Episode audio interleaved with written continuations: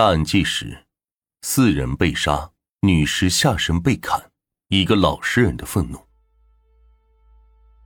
二零一一年年底，河南省许昌市屯里村笼罩着一股莫名诡异的气氛。两位村民来到邻居陈爱琴家串门，喊了好几声，没有人开门。两人透过大门的缝隙，隐约看到满是积水的院子里竟然漂浮着血迹。很快，警方赶到现场，进入了满是污水的院子。只见堂屋的门半开，从门缝中隐约能看见一个人躺在地上。推开屋门，一个男子倒在血泊中，浑身是伤，脸部几乎被戳烂。在男性尸体的旁边，仰躺着一具女性尸体。该女性的头部、颈部、胸部以及下体能够看到大量的锐器创伤。当民警走进卧室时，眼前的景象更加令人唏嘘：一男一女两名儿童浑身是血的趴在床上，已经没了呼吸。经过村民的辨认，死者的身份很快被确定，他们分别是四十岁的冯建伟、三十二岁的陈爱琴。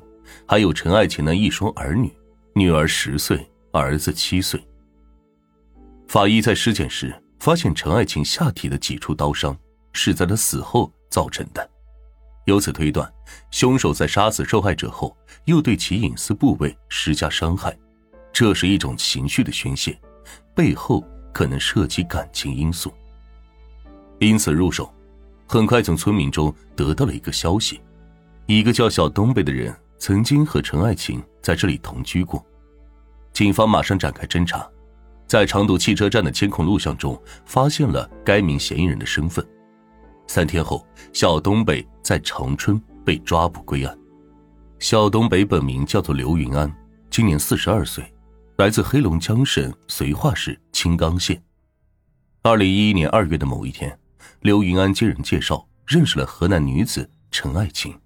陈爱琴是个单身母亲，独自拉扯着三个孩子生活。通过朋友提供的照片，刘云安一眼就看上了对方，但一想到这个女人比自己小那么多，就打了退堂鼓。陈爱琴仿佛是看穿了刘云安的心思，她放下自己的矜持，开始频繁的向他嘘寒问暖。很快，刘云安动心了。三天后，陈爱琴特意从遥远的许昌赶到东北来看他。两人见面后，刘云安觉得陈爱琴不仅漂亮，而且善解人意。在二人相处的日子里，陈爱琴对他关心备至，这也让从未谈过恋爱的他彻底陷入了爱河。然而半个月后，陈爱琴满眼含泪的跟刘云安告别，说他必须回家一趟，因为孩子们要开学了，他得去外地打一段工，把三个女儿的八千元学费筹到手。还让刘云安不用担心，千万等他，等他挣到钱之后就会回来和他好好的过日子。刘云安听到后，二话不说，以最快的速度把自家二十亩土地以一万元的低价给租了出去，然后将沉甸甸的一万元一分不留的交到了陈爱琴的手中。他坚信，付出总会有回报。从那时起，他开始更加努力的赚钱。并对未来充满了希望。可好景不长，有一天，陈爱琴的表哥冯建伟打来电话说，陈爱琴的大女儿不服管教，总是在学校里惹是生非，这也使得陈爱琴寝食难安。看到女友如此担忧，刘云安决定将孩子接到东北一起生活。他向妹妹借了四千块钱，然后两人一起回到许昌。把许昌的事情处理完之后，刘云安主动邀请冯建伟一起出去吃饭，以感谢他这段时间对孩子们的照顾。可是饭桌上这个男人的一些暧昧举动，惹得刘云安非常不满。冯建伟时不时的搂搂陈爱琴的肩，又或是摸摸陈爱琴的手，甚至陈爱琴去上厕所，他也要跟着去。饭后，刘云安就将这件事向女友提出了质疑。但他一口咬定冯建伟就是他表哥，两人之间没有其他的关系。第二天，刘云安带着陈爱琴和他三个孩子一起回到了东北。到家之后，他把孩子们安排在附近的学校读书。爱屋及乌，刘云安每天出门赚钱，早出晚归，回家后还要忙家务。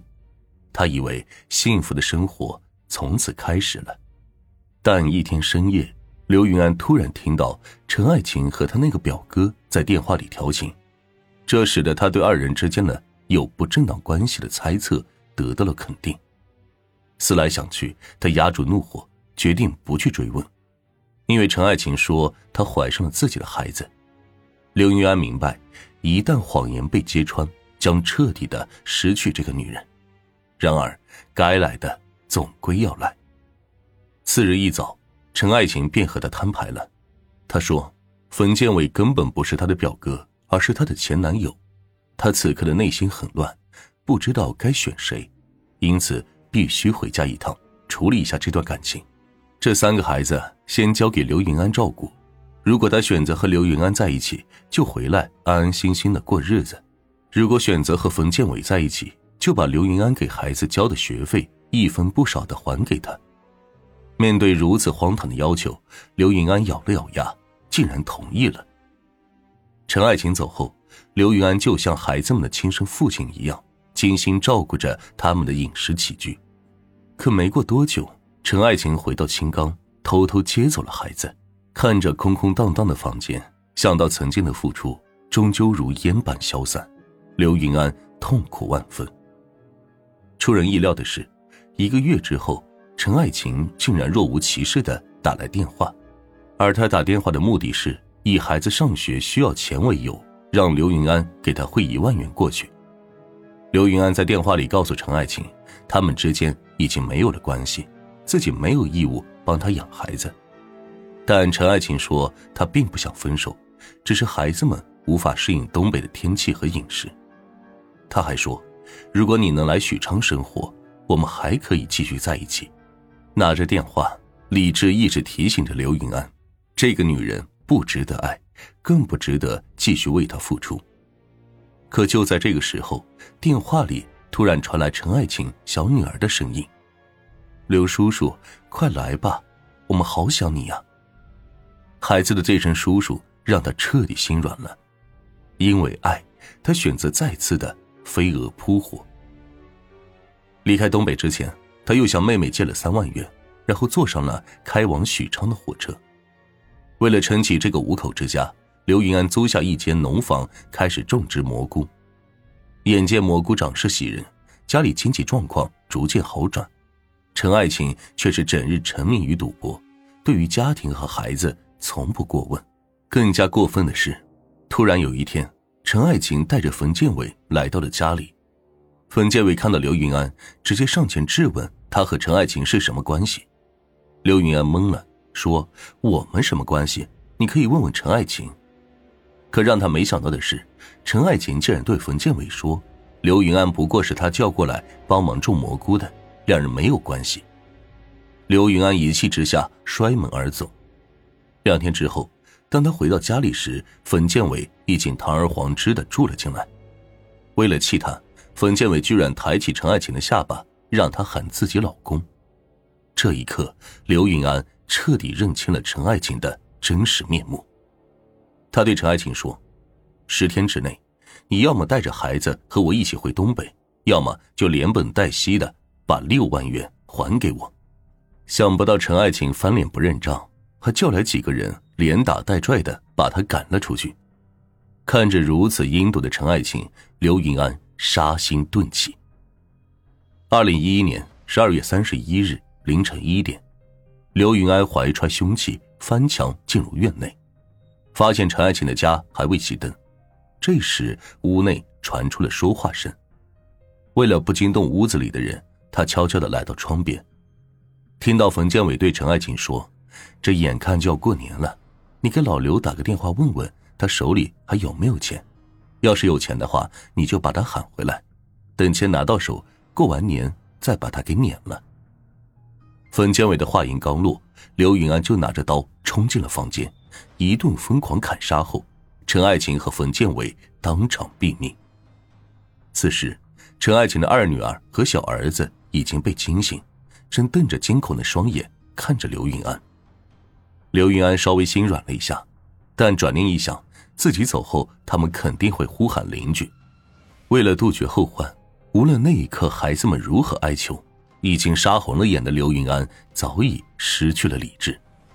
然后他又来到陈爱琴的尸体旁，对着她的下体连砍了数刀。当晚，只有陈爱琴的大女儿因为住校而躲过了一劫。